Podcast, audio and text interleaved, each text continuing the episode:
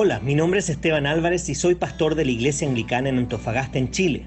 Si hay un pasaje que me gusta en la Biblia es Lamentaciones 3 del 22 al 23 que dice, El fiel amor del Señor nunca se acaba, sus misericordias jamás terminan, grande es su fidelidad, sus misericordias son nuevas cada mañana. Por eso he creado estos devocionales en base a un libro titulado igual que este versículo escrito por uno de mis autores favoritos. Espero que este devocional te recuerde que las misericordias de Dios son nuevas cada mañana.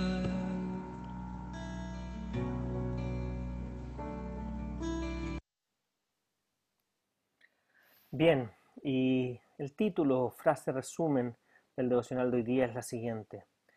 La gracia no solo te perdona, sino que te capacita para vivir para algo inmensamente más grande que tú. ¿Por qué querrías regresar a tu pequeño reino personal? Tu vida espiritual trata de motivaciones interiores, trata sobre reinos, trata sobre guerras, es mucho más grande que la superficie cristiana a la que frecuentemente es reducida. Puedes leer tu Biblia cada día y la Biblia entera cada año y aún así vivir para ti mismo. Puedes ser fiel a asistir a las reuniones programadas por tu iglesia y aún así vivir para tu pequeño reino. Puedes poner el dinero que ganaste con tanto esfuerzo en el plato de las ofrendas y aún así, o ofrendero, y aún así no vivir con la mirada puesta en el reino de Dios. Puedes ser un experto en teología de la palabra de Dios y aún así reducir tu vida a lo que quieres y a lo que te dices que necesitas. Puedes participar en ministerios para los pobres y necesitados y aún así no vivir para un reino mayor. Puedes hacer todas esas cosas y aún así la trayectoria de tu vida puede dirigirse al reino del yo y no al de Dios. El único ejemplo que se necesita para demostrar que la verdadera espiritualidad trata sobre algo más que los actos públicos y formales de la religión son los fariseos. Jesús dijo algo notable sobre la religión de los fariseos. ¿Por qué les digo a ustedes que no van a entrar en el reino de los cielos a menos que su justicia supere a lo de los fariseos y a de los maestros de la ley? Esto está en Mateo 5:20. Había algo profundamente deficiente, algo que estaba faltando de forma trágica en la religión de los fariseos o religiosos de la ley causando que Jesús hablara de forma tan fuerte, su error es expresado en la siguiente acusación, esto está en Mateo 23, 13 y luego del 23 al 26, y dice, hay de ustedes maestros de la ley y fariseos, hipócritas, les cierran a los demás el reino de los cielos y ni entran ustedes ni dejan entrar a los que están intentando hacerlo. Hay de ustedes maestros de la ley y fariseos hipócritas, Dan la décima parte de sus especias, la mente, el anís y el comino, pero han descuidado los asuntos más importantes de la ley, tales como la justicia, la misericordia y la fidelidad.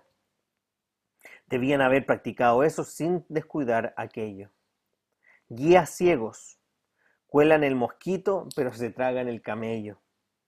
Hay de ustedes, maestros de la ley y fariseos hipócritas, limpian el exterior del vaso y del plato, pero por dentro están llenos de robo y de desenfreno.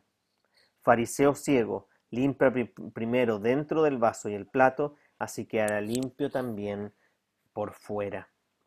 Tal como les decía, esto está en Mateo 23, 13 y luego 23 al 26.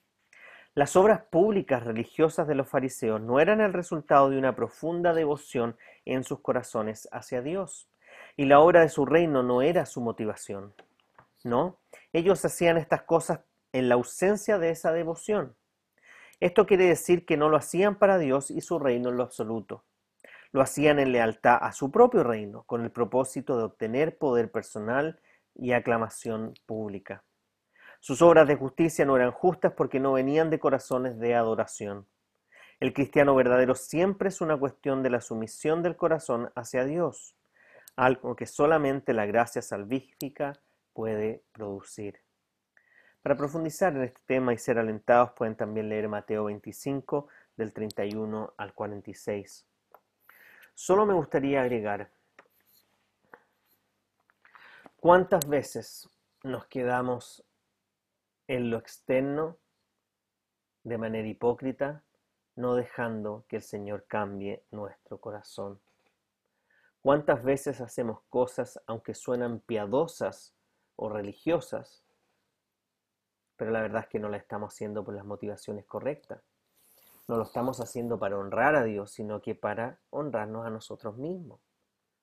Ya sea porque tenemos necesidad de aprobación de las personas y queremos que nos aprueben por lo que hacemos, ya sea por orgullo de querer demostrar de que soy más santo que otros.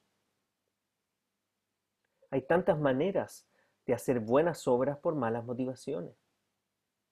Recuerdo que yo cuando pequeño generalmente decían que en mi casa yo era uno de los más obedientes. Pero la verdad es que ahora que soy más adulto, no es que era más obediente, era más hipócrita. Porque hacía lo que me pedían, pero muchas veces lo hacía de mala manera. Y eso no agrada a Dios. Lo que Él quiere es transformar mi corazón. Es que yo las cosas que haga las haga por la motivación correcta.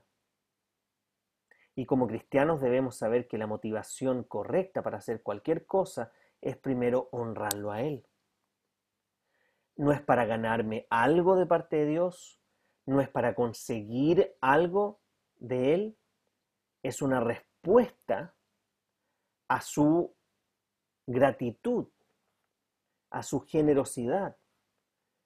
Es en respuesta al amor que hemos recibido, no para ganarnos el amor. Por lo tanto, te animo a que pienses en las motivaciones detrás de lo que hace, incluso si es una actividad en una iglesia. Si estás participando en un ministerio específico, ¿qué es lo que te motiva a participar de ese ministerio? Si estás ayudando o haciendo alguna ayuda puntual hacia tu prójimo, ¿cuál es la motivación para la cual lo estás haciendo? Ahora, con esto no te estoy diciendo que abandones los ministerios y servicios que estás haciendo sino que si lo estás haciendo por las motivaciones incorrectas, cambia las motivaciones. Pide al Señor que te muestre realmente dónde está siendo nublado eh, tu motivación para servir a Dios con tu orgullo, con tu temor quizás a los hombres o deseo de aprobación, envidia o tantas otras cosas que nos pueden motivar, codicia,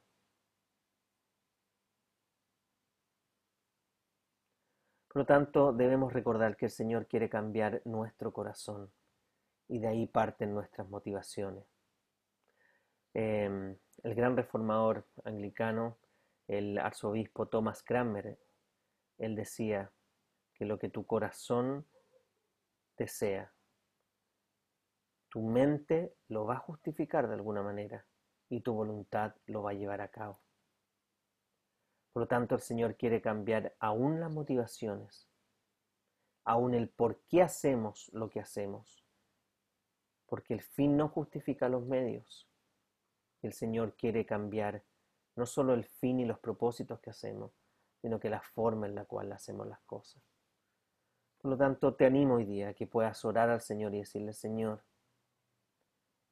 ¿qué es lo que me está motivando a hacer todo lo que hago para ti? Y si es que mi motivación no es correcta, perdóname. Me arrepiento sinceramente de corazón y te pido que tú cambies las motivaciones de mi corazón, que seas tú que genere este sincero amor por el prójimo, no esperando nada a cambio. Y que por supuesto todo lo que hagamos siempre sea para honrar, respetar, glorificar y exaltar al único que es digno de toda honra, gloria y poder, me refiero a Jesucristo nuestro Señor. Que la gracia de nuestro Señor Jesucristo, el amor de Dios y la comunión del Espíritu Santo estén con ustedes, ahora y para siempre. Amén.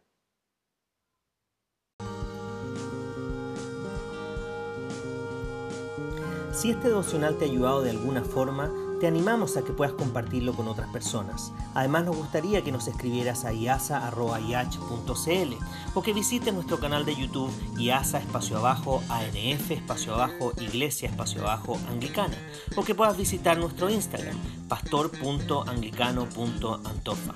Nos vemos en un próximo devocional de Nuevas Misericordias cada mañana.